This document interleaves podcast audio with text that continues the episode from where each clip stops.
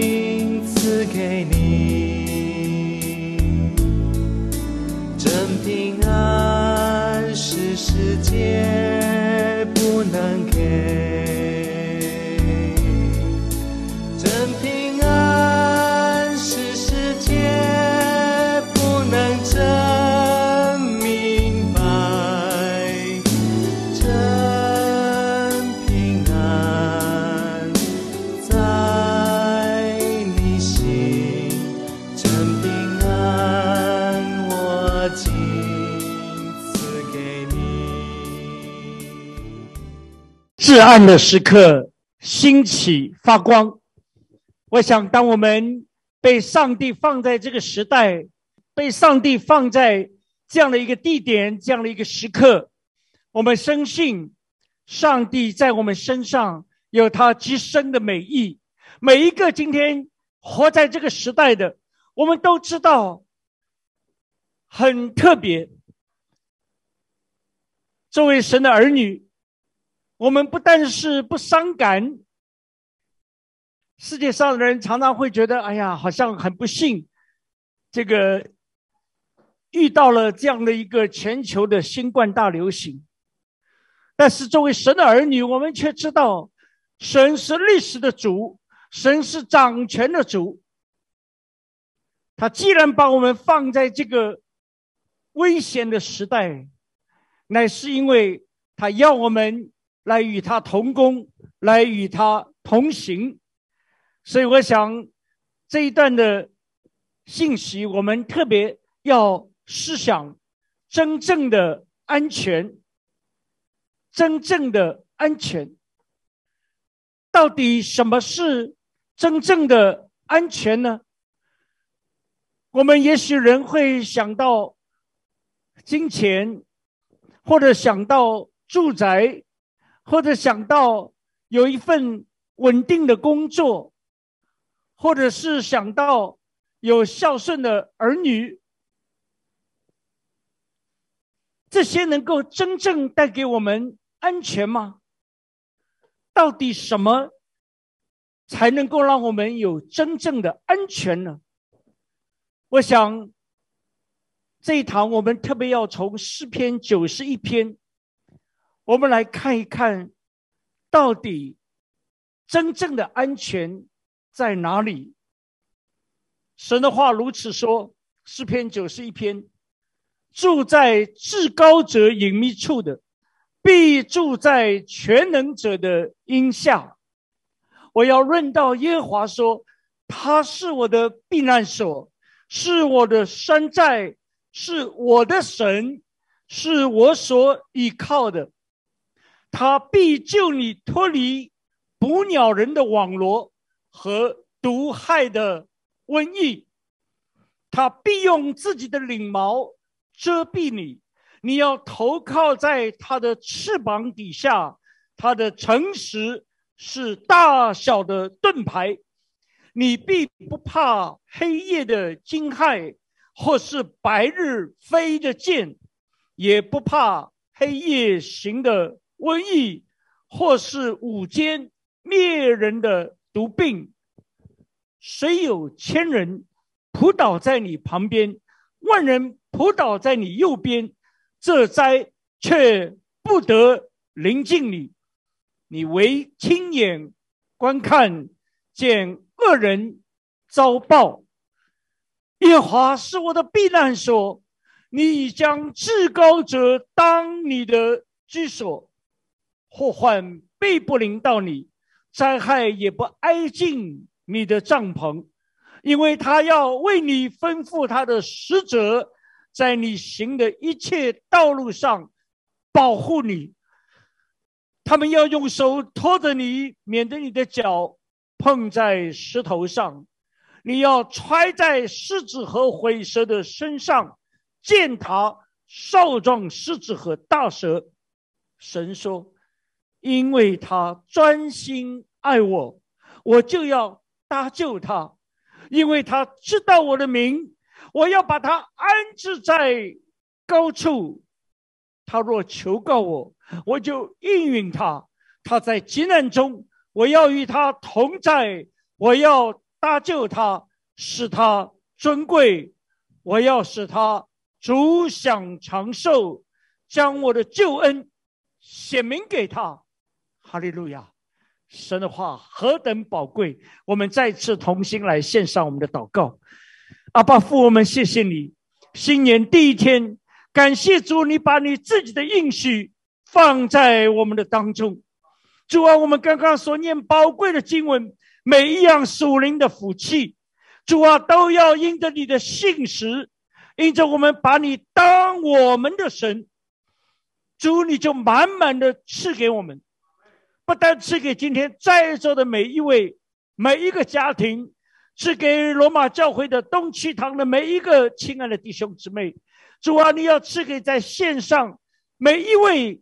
今天要赐给上帝的教会，上帝的儿女，主啊，因为你是我的避难所，主啊，我们把你至高者当做我们的居所，主，我们谢谢你，因为我们知道你的名，主啊，我们知道你把我们安置在高处，恩主，我们就求你，主啊，让我们不但是得享这些属灵的福分，主啊，你继续的鼓励我们。让我们真正抓住你的话，信靠你的话，也分享你的话，让世人就从惧怕、胆怯、恐惧当中，他们因着眼目转向你，他们因着呼求你的名，他们因着悔改归向你。主啊，所有这些属灵的福分，你都要临到他们身上，因为你要我们神的儿女来使他们与我们同得这属灵的祝福。同得这福音的好处，使用我们，使用你的教会，使用你的儿女，祝福我们下面的时间与我们同在，如此祷告祈求，奉主圣名，阿门，阿门。我们何等感恩！刚刚这一段的经文也被称为是士兵的祷告，因为你看见刚刚经文里面所描述的这个千人扑倒万人，其实都是描述一个战场的情形。今天我们讲过至暗的时刻，整个世界好像变了一个战场，不但是人类在与这个新冠疾病在那里作战。今天，这个世界好像圣经描述的，像吼叫的狮子，遍地游行，就在寻找可吞吃。今天战争已经到了最白热化的程度。圣经上说，因为那恶者魔鬼撒旦知道他日子不多了，所以他在做最后最疯狂的挣扎。他要尽可能多的把人拉进那个黑暗的地狱里面去，他要尽可能的吞吃更多的礼物，但是就在这样的最白热化的征战当中，神他是我们的元帅，基督耶稣已经得胜，所以让我们再次用四篇九十一篇。这个被称为士兵的祷告，美国的许多军队里面有军牧啊，就是有这个基督教的基督徒的牧者，那么他们常常带领士兵，就是用诗篇九十一篇来祷告，特别是对那些刚刚入伍的新兵。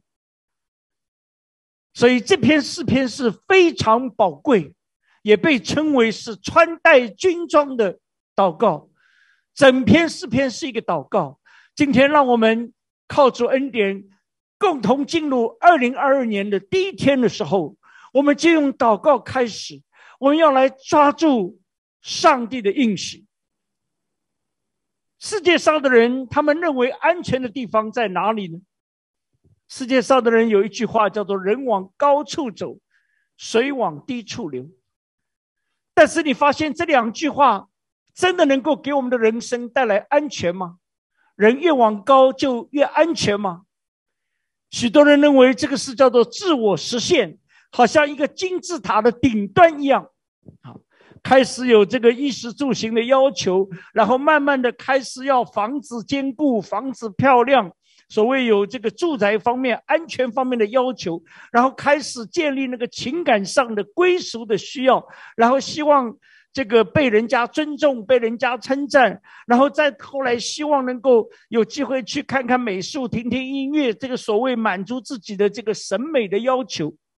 那么，人认为大概一个人生最大的价值，就是所谓自我实现。你的理想，你小时候的梦想，你小时候的这个盼望，将来有一天要做什么？好像如果那个一旦实现了，大概你的人生真的算是一个成功的人生。那么水往低处流呢？大概见的更多了，好像前一段那个郑州的水灾，那个水都通通流到那个隧道里面去了，结果很多车辆淹在那里。几个月前，在德国也发生了历史性的洪水，那么整个莱茵河的最低的地方，通通都淹掉了。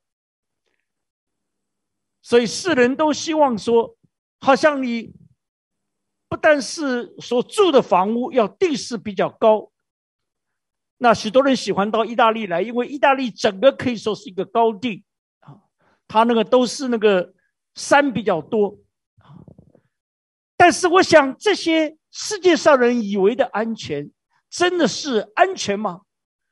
我相信各位在人生里面，我们其实都看见，今天面对疫情，无论你是这些所谓的政治领袖也好，你是商界领袖也好，或者是你是这些的大亨也好，大概在新冠面前，人人平等。许多的总统也好，这个连美国总统都这个是。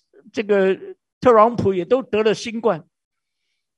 我想，其实到底什么是安全呢？那么，这个二零二一年被称为是吃瓜群众的大年啊，就是从年头到年尾，就每个人可以搬个小板呃，搬一个小小小板凳在那里吃瓜啊，就是一会儿出一件事，一会儿出一件事。哇，那个有所谓的钢琴王子也出事了，有这个江南猫王也出事了啊，就是那个很会唱歌的，然后呢，一会儿这个人设崩塌。到了刚刚前几天，那个被号称直播一姐啊，这个叫做薇娅啊，那么突然间发现对他的罚款等于相当于中国全国人民一人拿一块钱。啊，因为差不多十四亿哈，天文数字哈，十四亿哈，但那罚款就十四亿，那么现在也被封号了哇，几千万的流量也不见了，粉丝通通都这个不见了。高处的人生就一定安全吗？你真的从年初到年那个有一个叫郑爽的，后来也不爽了啊，因为也出事。啊，真的，你算每个月哦，你去给他排哦，都是那些大牌啦、顶流啦、网红啦，不得了啊！一哥啦、一姐啦，通通翻车了。所以，二零二一年被叫做大型翻车现场，好，一派车祸，到处撞车，好。那么，二零二二年一定会有，哈，继续就，如果你想吃瓜的话，你随时那个板板凳不要搬走，哈，你就坐在那里，一天到晚可以看。我想这个叫做高处吗？所以还是中国的老祖宗知道高处不胜寒。无论你是政治上的，无论你是经济上的，无论你是所谓的事业上，每一个人当他远离上帝的时候，他的人生就处在极度的危险当中。亲爱的弟兄姊妹，我们一定要了解啊，人生太危险了。因为处处有人给你挖坑，处处有陷阱，这就是人生的真相。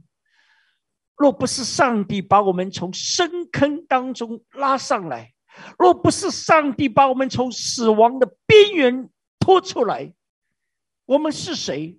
我们真的好像圣经说的，我就老早就灭亡，老早就消亡了。所以我们求上帝帮助我们。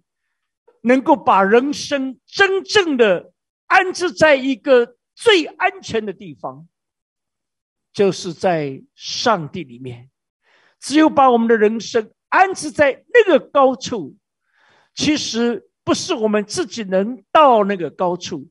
刚刚的经文告诉我们，是神把我们安置在高处。当我们要开始二零二二年的时候，让我们共同思想，怎么样能够把我们的人生真正安置在高处呢？这段经文一开始就提醒我们：你要想在那个最安全的地方，首先第一条就是你需要认识那个至高之处的神。这位至高之处的神，才能够把我们带到。人生的高处，那个是安全的地方，那个不是世界上人讲的高处不胜寒的地方，乃是最大的安全，因为它的翅膀遮蔽我们，它的翎毛遮盖我们。刚刚我们已经念了许多这样宝贵的经文，上帝每一个应许在基督耶稣里都是 yes，都是是的，在他没有转动的婴儿。所以，亲爱的弟兄姊妹们，让我们再次试想：你我认识的神是一位怎样的神呢？这里用四个字来描述。第一个就是这位至高的 （Most Higher），最高的 （Highest），在那个西方的语言里面都有那个比较啊，比较级，他用的是最高级、至高的神，至高的神。这个提醒我们什么？这个提醒我们，上帝那个命定，上帝那个掌权，他是最高的那位。所以弟兄姊妹，你不必惧怕。好像大卫说的：“神若帮助我们，人能把我们怎么样呢？人能把我们怎么样呢？因为他们高能高得过上帝吗？这位神，我们所认识的不单是至高的，而且他是智能的。这个是讲到神的大能。刚刚我们在这里唱那首歌《兴起发光》，里面那些歌词很美。那里说，最小的分子都在那里唱歌跳舞，最高的高山，最深的海洋，没有一样东西大到可以超不在上帝的掌管当中，也没有一样东西小到可以脱离上帝的掌管，大大小小都在神的掌管，这是神的智能。然后呢？我们的上帝的名字叫做我是，这是一个很奇妙的、独特的。当在出埃及记第三章，我们读到神要差遣摩西去把以色列百姓从埃及领出来，摩西就问上帝说：“那么我见到法老，我该怎么介绍呢？他如果问谁让你来的，我怎么向他介绍呢？那么神就。”在那里出现了第一次出现了神的自我介绍，神说：“你就告诉他，那位自由而又拥有的，差派你来。自由拥有这个翻译是翻的非常好。其实原文我们都知道，如果你去看意大利文或者是看英文的圣经，那里都是神说：你告诉他，我是什么？我是就是我是。”我是，这就是上帝自我的介绍，自我的称呼。那么，如果中文里面“我是”，可能有有些时候你会觉得有点困惑。我是，如果别人说张路江你是谁？你我说我是就是我是，人家听了半天说你神经病，你你好像我们一定要加一个东西，对不对？我是男的，我是传道人，我是什么什么，好像一定要加这个东西。才能够表达说明到底我是是什么意思？上帝，上帝需不需要加？上帝不能加，为什么？因为他是万有，他是一切。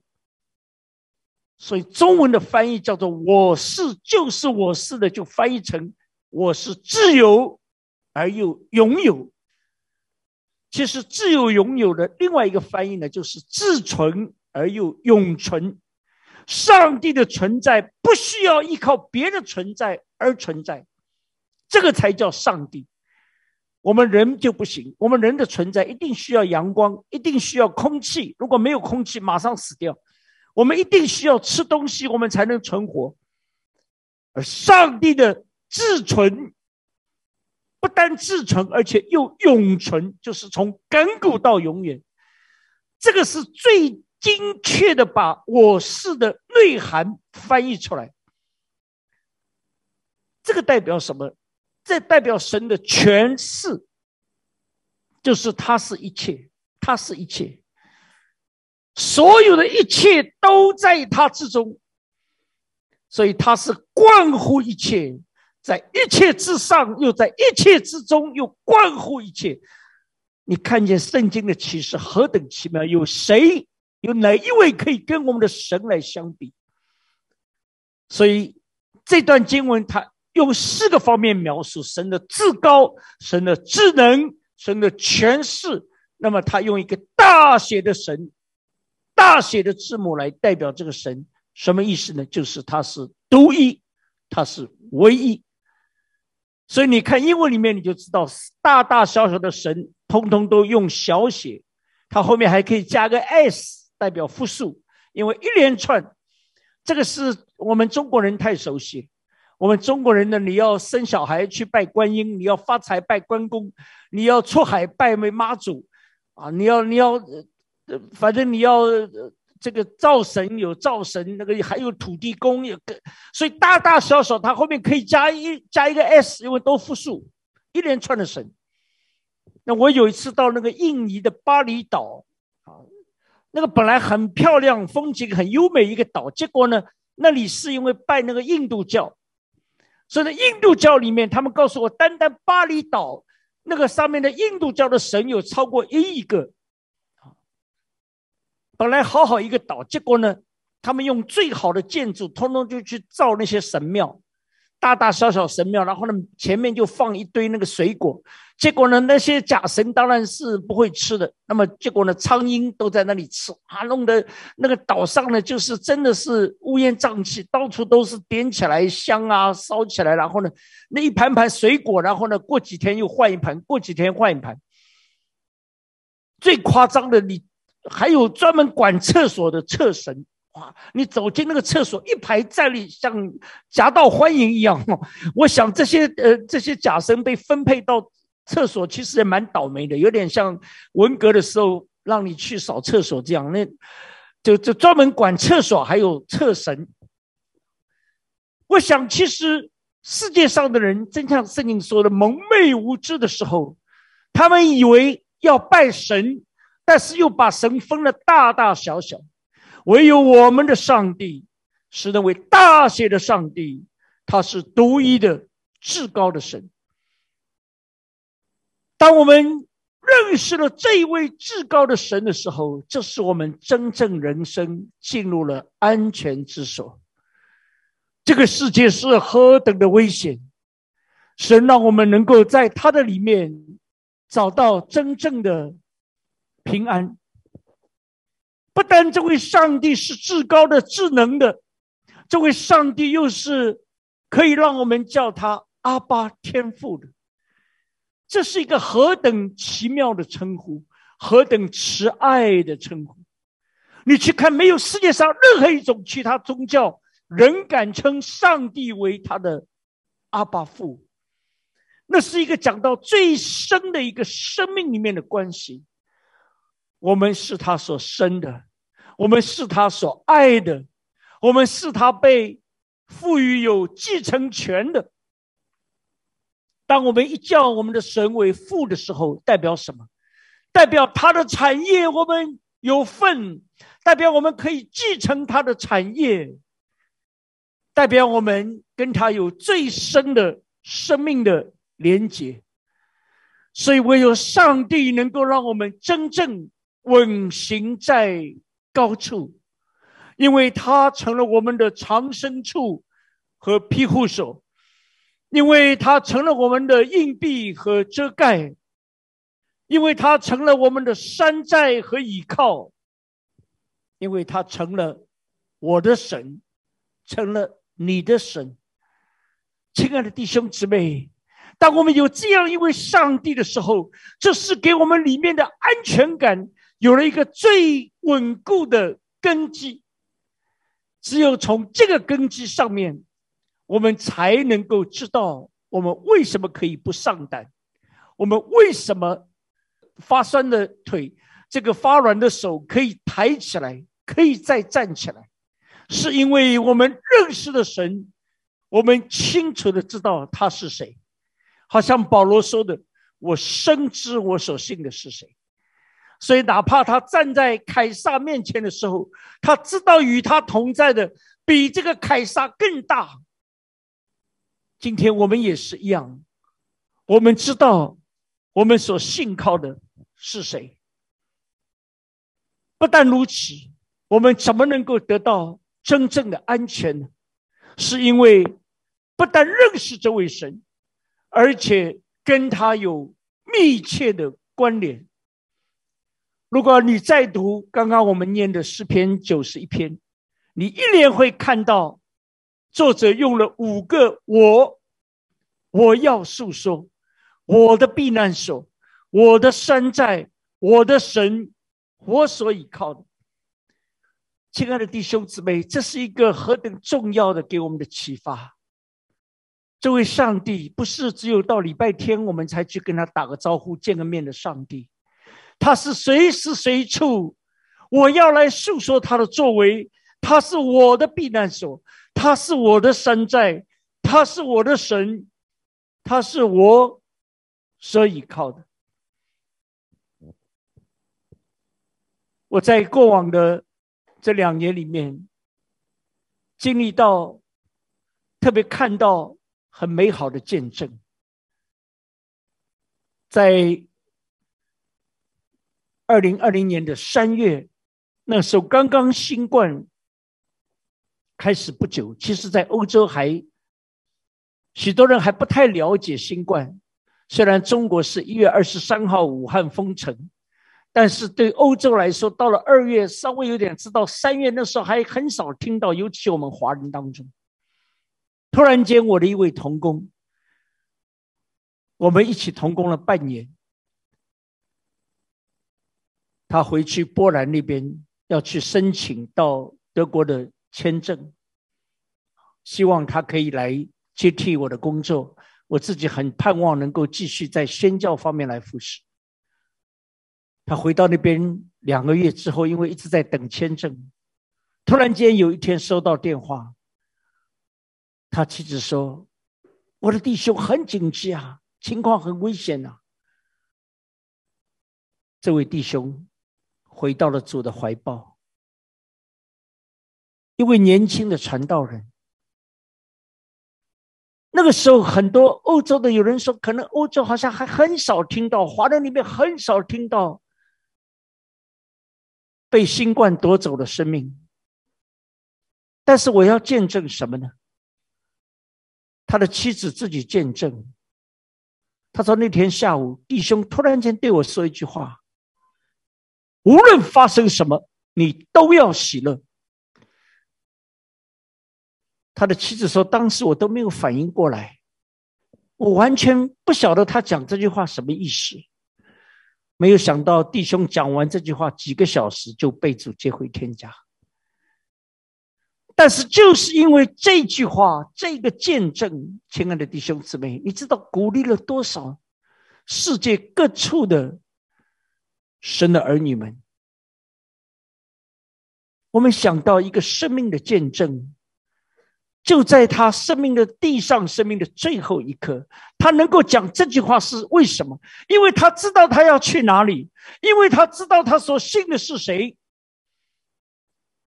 你我难道不都知道吗？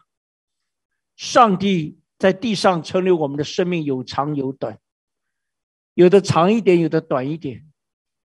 好像耶稣的门徒第一个殉道的雅各很年轻殉道了，最后一个殉道的老约翰一直活一直活，活到了年纪很年迈的时候。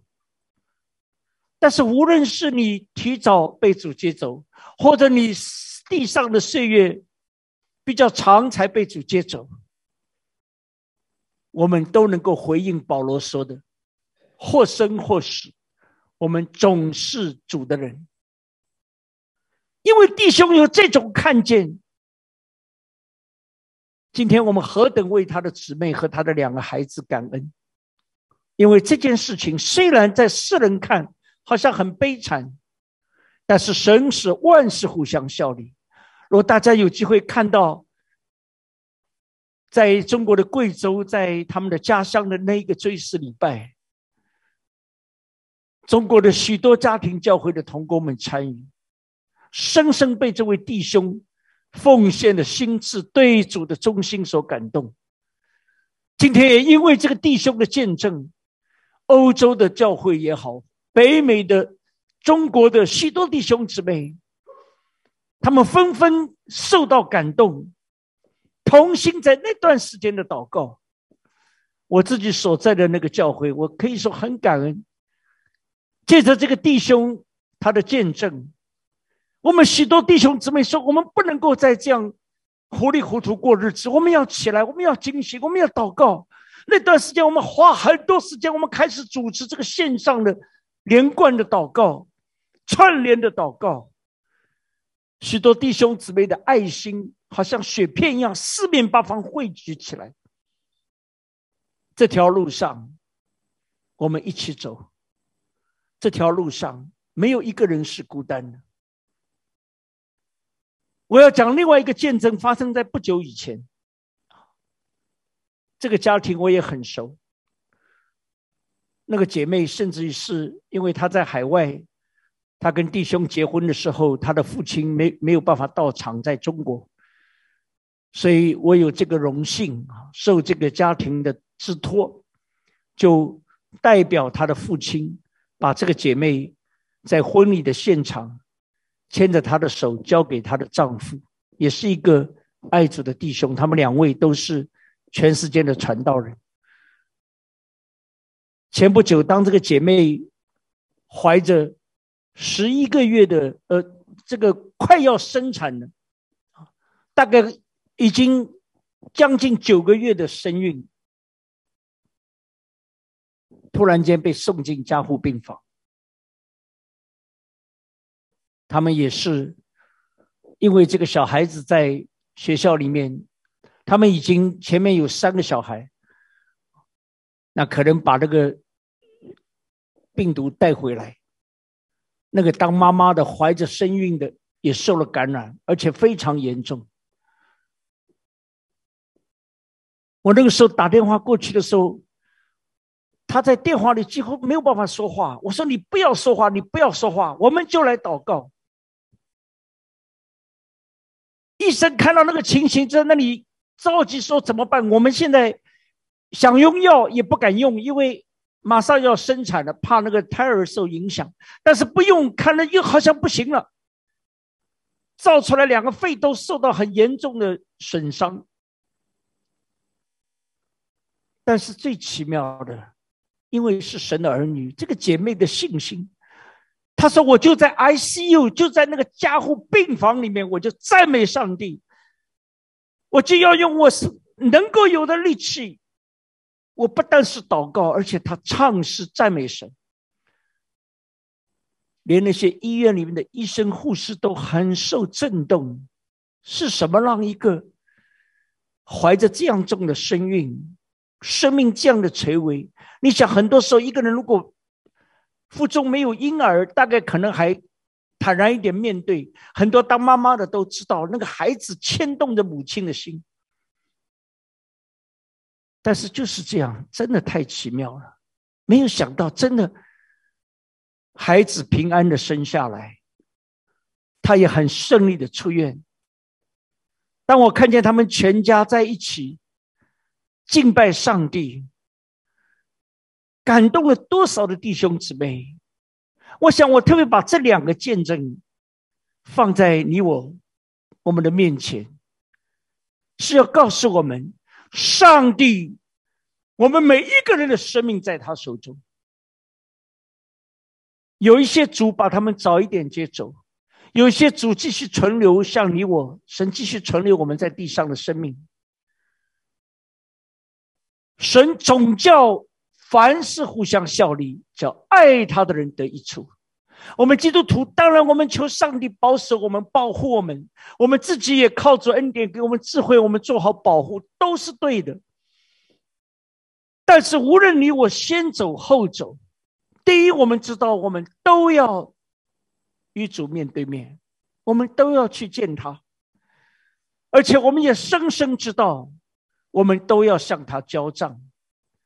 唯一我们需要。真正求主给我们恩典，就是主啊！当我跟你面对面的时候，我能不能交账？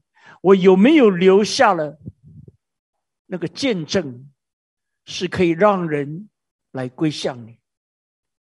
所以我们感谢主，在这里这段经文不但看到与上帝那个密切关系的建立，而且我们更看见。怎么样能够有坚固的信心呢？是因为神的话。你注意，刚刚我们念的经文里面，他说：“神必救你脱离捕鸟人的网罗和毒害的瘟疫。”亲爱的弟兄姊妹们，我们都知道，今天新冠好像那个毒害的瘟疫很危险，但是其实前面比它更危险的。叫做捕鸟人的网络。这个今天真正在设网络的是谁？就是魔鬼撒旦。如果没有新冠，我们的日子就好过吗？不一定，弟兄姊妹。因为网络太多，我真的听到有基督徒的家长说：“还好新冠了，这个小孩就基本上还没有办法出去，否则他一天到晚打架闹事生事。我想，真的网罗太多，危险太大。神只有他能够救我们脱离捕鸟人的网罗。然后第二个必定就是神必定他用他的翎毛，这是指那种像鹰一样的那个翅膀张开很大，它的翎毛来遮蔽我们。我们要投靠在他的翅膀底下，他的诚实是大小的盾牌。第三个必是你必不怕黑夜的惊骇，或是白日飞的箭。请你注意这两句话，就是指到在战场上面，战场上面敌人的进攻常常白天好像那个箭如飞蝗一样射过来，那么黑夜里面好像战事稍微停下，其实那个时候你也是。在战场上都知道，那个时候也是最危险的时候，因为敌人常常会偷袭，所以黑夜里面都是胆战心惊。你不知道黑暗的哪一个角落有一双瞪着你的眼睛，有一个对着你的枪口。但是上帝今天允许我们，他遮蔽我们，他成为我们的盾盾牌。所以，无论是黑夜的瘟疫，无论是午间灭人的毒病，上帝叫我们不怕，不怕。弟兄姊妹，这这一点太重要了。你知道，这个新冠最大的问题就是先造成我们人里面的恐惧。我在过去一段时间有机会，这个辅导一位姐妹，她也在德国。他自己后来见证，那段时间他说，他因为听到别人讲这个新冠的问题多么严重，结果呢，造成他什么？第一个，他就变了，随时随处在洗手。他明明自己在家里面不出去，他说我他本来也是开店的，他说我店店不做了，啊，不出门，一天到晚洗手，洗到后来那个手上的皮都洗掉了，已经变得强迫症，那不洗不行。另外呢，受害者还有他的先生，因为他的先生还是要去一下店里，有时候一天呢要去几次，要看一看啊。他说他先生一回来呢，他让他先生立刻从头到脚衣服全部脱下来洗洗掉，然后人去洗澡。他先生说：“我刚我我我我手上也戴手套，我呃戴口罩，我哪里都没碰。”他：“不行，你只要出出外，空气里到处都是那个病毒，所以呢。”结果弄到他先生是苦不堪言了啊！他后后来先生也火大了，这这一天到晚洗个三五次澡，那谁受得了了？哇！后来姐妹说：“我怎么会变成这样？我自己也知道不行啊！我这样，他自己跟我说：‘张牧师啊，这我现在眼睛闭起来，感觉我房间里全部都是那个病毒。’我想，其实你知道那种情形啊，在那段时间有不少人呐会这样，就是。你会惧怕，好像还没有碰到，已经里面的心消化。这就是这样。这一节经文的宝贵就是你不怕，从心里面那个力量刚强。我在说不怕，不是说你不需要有智慧，不需要做保护，不是这个意思。但是求上帝帮助我们，真的我们知道谁在掌管，谁在保护。真正大能有力的保护是来自那位神。虽有千人扑倒在你旁边，万人扑倒在你右边，这灾却不得临近你。弟兄姊妹，这是谁讲的话？这是上帝自己，这位至高的神、智能的神、全视的神、独一的神。你注意这个五节经文，他用的全部都是。非常肯定的，必定不得。你唯有，你唯亲眼看见上帝怎样的在独行其事。世界上人能给你这样保证吗？世界上人都是模模糊糊的，都是如果可能，也许是或者大概差不多，啊，都是这模棱两可的。我们的上帝说话从来不会模棱两可。这五个必定是我们信心的根基，我们信心的根基。我知道我所信的是谁，我知道上帝他的旨意在我的身上，我知道洪水泛滥，他坐着为王，我也知道他要我在至暗时刻兴起发光。所以，当我们想到这里，特别用一个词“捕鸟人的网罗”。如果你有机会到现在。中国当然也禁止了。以前你到很多地方，你会看到他们架起那个很大的那个立起来那个上面那个网，那么对那个鸟来说呢，他们也看不清楚，他们一飞过去就撞上。啊，中国专门以前有那个他们要捕那些鸟，然后呢就到市场卖，有的呢就下锅煮来吃，那么大部分是卖出去。那个捕鸟人的网络真的是你那个对鸟来讲，它在飞的过程，它不仔细看，完全看不清楚。今天我们也是一样，用现在世界上流行的话叫做各种套路，各种套路，他好像摸准你的心思一样的。你想要买房子吗？你想要做房地产吗？你想要做股票吗？你想要发财吗？他完全看透你的心思，然后就给你设下一各式各样的套路。所以你现在去看看呢，一会儿这个出事了，一会儿那个垮台了，一会儿那个人设崩塌了，其实背后全部都是套路。有人说真的是城市套路深，我要回农村，结果回了农村 也套出套路，没有用的，遍地套路啊，遍地都是捕鸟人的网络网络。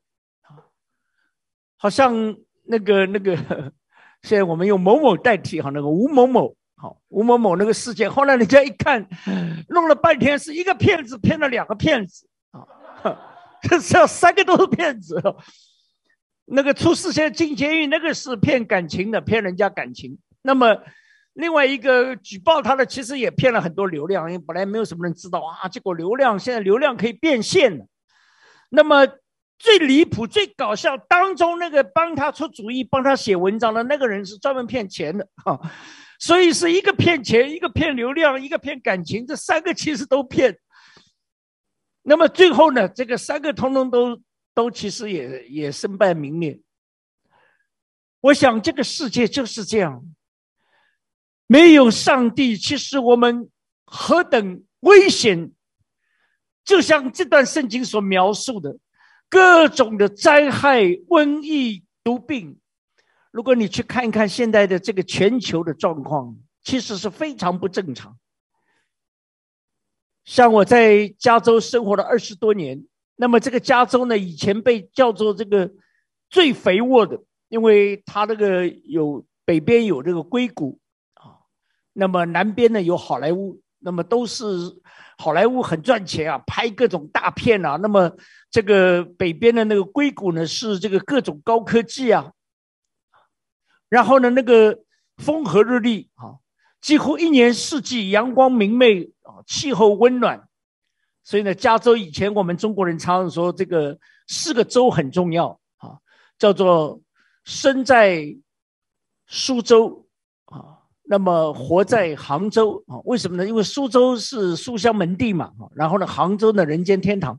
那么吃在广州，因为广州遍地美食，然后呢要死在柳州啊，因为柳州那个木材做棺材比较好，好，所以，呃，后来有人到了美国说，我们不需要这四个州，我们只要一个加州就好了，好，加州这个生活啊，各种好像很方便，那么而且呢还有那个名校啊，华人家长都喜欢孩子送名校，啊，他们最喜欢送的啊，东边哈佛。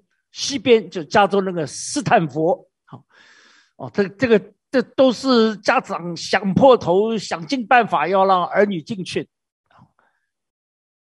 但是现在这个加州变了一个火光之州啊，哇，一天就随时随地，以前是只有高温季节会着火，现在好像每每个季节都会烧啊，那个火烧山啊，而且它烧的专门就是那些好莱坞大明星的豪宅，因为他们的豪宅都在那个山区里头，都在那种呃这个树木很多的地方，结果呢，那些地方经常一烧，哇，有的很奇怪，那个这这个好多那个明星就逃出来。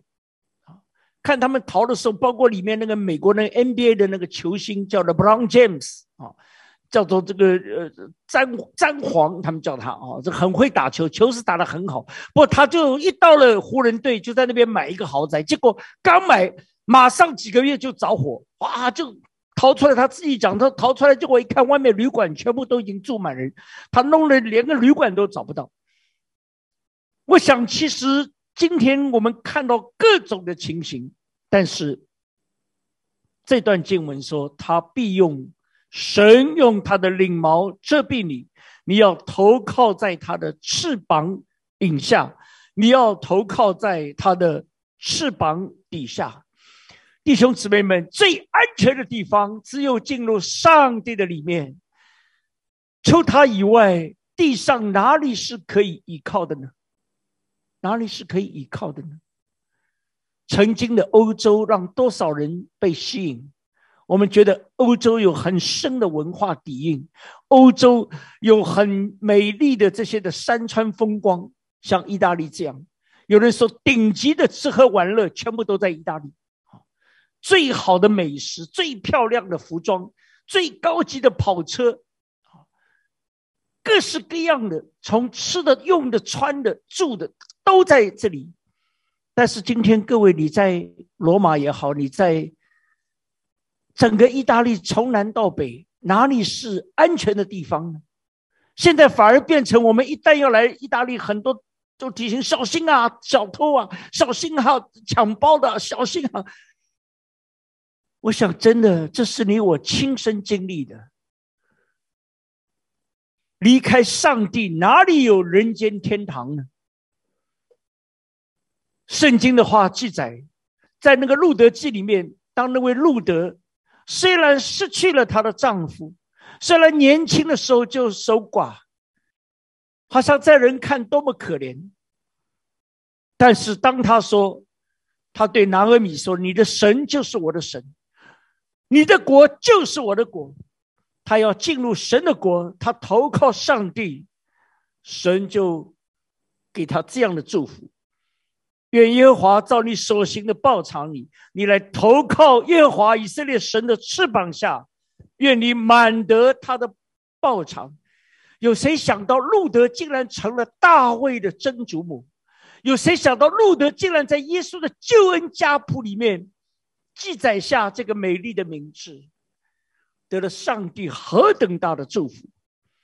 生命记提醒我们应怎样搅动巢窝。在雏鹰上面飞翔，展开双翅接住雏鹰，背在两翼之上。耶华也照样独自引导他，并无外邦的神明与他同在。我们不需要依靠外邦的神明，我们依靠的是那位把我们背在他的两翼之上的耶华上帝。愿新的一年，我们不但认识至高的神。我们有坚固的信心，我们知道上帝的应许不会改变，而且我们也应也要认识神在方方面面的作为。这里提醒告诉我们，无论是黑夜的，无论是白天的，无论是众人当中的，无论是你所行的路上，你发现很奇妙，神的祝福是全方位的。白天黑夜讲到时间，你所行的路上。讲到空间啊，众人当中讲到群体，整个全方位的，上帝与我们同在，他是我们的避难所，我们要把他当做我们的居所。我在两年前刚好新冠之前就。出一个很大的车祸，这个车祸已经是我所遇到的致命的车祸里面第四个车祸。每一次当这个车被撞得一塌糊涂，然后那个啊，那来租租来的车被撞成这样，我正好到美国东岸那边去服侍，整个被夹在中间，后面的车很猛烈的撞上，然后呢，前面的车我我整个车就被卡在中间，夹在中间，然后当救护车把我送到医院的时候，真的第一感觉就是上帝啊。好像再一次，我看见我还清醒。我说感谢神，真的，我们的生命气息动作在你手中。我想到有一次车祸的时候，我正好去一个教会去布道，在加州的高速公路上，结果呢有另外一辆车，他是酒醉驾车，警警车在追他，所以他就乱开，想要逃走。我为了避让他，就。马上闪过去，他没有撞到我，结果我的车就从高速公路上就越过那个旁边那个护栏，就滚到下面去了。我的车最后支离破碎在下面，警察用了工具打开那个车，才把我从里面救出来。后来一出来我就着急啊，我说：“呃，警察能不能帮忙我一下，送我去那个教会？”警察说：“你去教会干嘛？” 我我我也我想不用跟他讲什么布道了。我说教会就敬拜上帝，上帝说你现呃那个警察说你现在就敬拜上帝。你从这么高的地方下来，那个车都已经这样，你能够活着出来，你就在这里敬拜上帝。他本来是好像开一句玩笑一样，但那一刻突然间我里面被提醒，对的，这个警察一点都没有讲错。我们想的就是好像到教堂里面，我们敬拜上帝。其实生活里面随时随处，亲爱的弟兄们，我们每一天早上能够醒过来，我们能够起来走路，我们能够拿起筷子吃饭，都是感谢上帝再给我们机会，在地上可以继续的来敬拜上帝。我们要全方位的认识到上帝是何等的作为。那么这段经文最后告诉我们，我们要得着这一切属灵的福分，我们需要做什么？那里特别提到专心爱主，认识神的名，呼求主，求告主。其实他用这个词 “cry out”，就是从心底深处向上帝的。呼求，亲爱的弟兄姊妹，其实温州教会几十年来一直都有这个美好的传统。我听我父亲讲过很多次，温州教会能够被上帝复兴，是因为多少那些的前辈们，很多他们其实不是几个字，但是他们就知道用膝盖服侍神，他们真的是昼夜在上帝面前。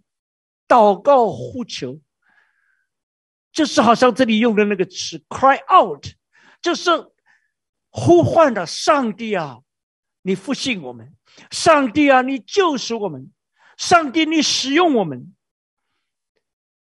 有了温州教会的今天，上帝仍然要继续大大的使用中国的教会，要继续使用温州的教会。来成为更多人蒙恩得救的祝福，在艰难当中，反而能够更多的经历到上帝的同在，经历到他的搭救，也经历到神给他儿女的尊荣，神给他儿女的尊荣。好像我刚刚讲，当那对当那位姐妹离开医院的时候，真的那些医生护士给他鼓掌啊。没有想到这样一个危重的病人，能够抱着孩子。他那天真的奇妙，大家都在 Zoom 上看到他，正好在礼拜天，他在病床上面来敬拜的时候，那个护士把他的婴儿抱到他的身边，那是他第一次看见了他自己的孩子，因为当这个孩子出生的时候，他病得一塌糊涂，那个，但是仅仅。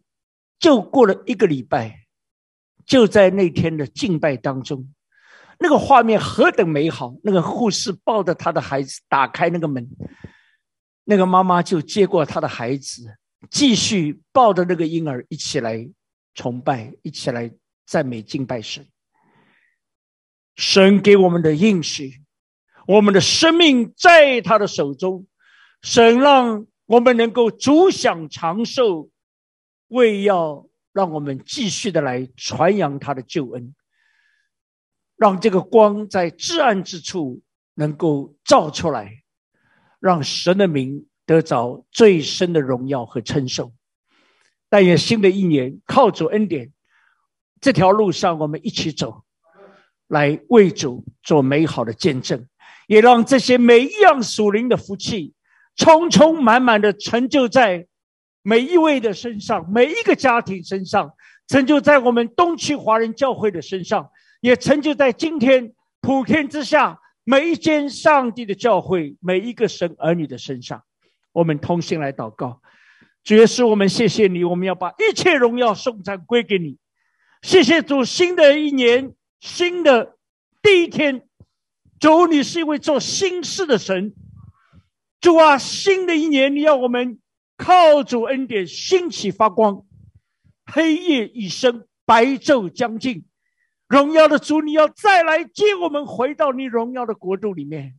还剩下最后一点点的时间，你继续把动作气息存留赐给我们，来要我们来赞美你。来，要我们来歌颂你；来，要我们来见证你；来，要我们来传扬你。愿主施恩加力给我们，让我们靠主走稳、走好这剩下的几里路。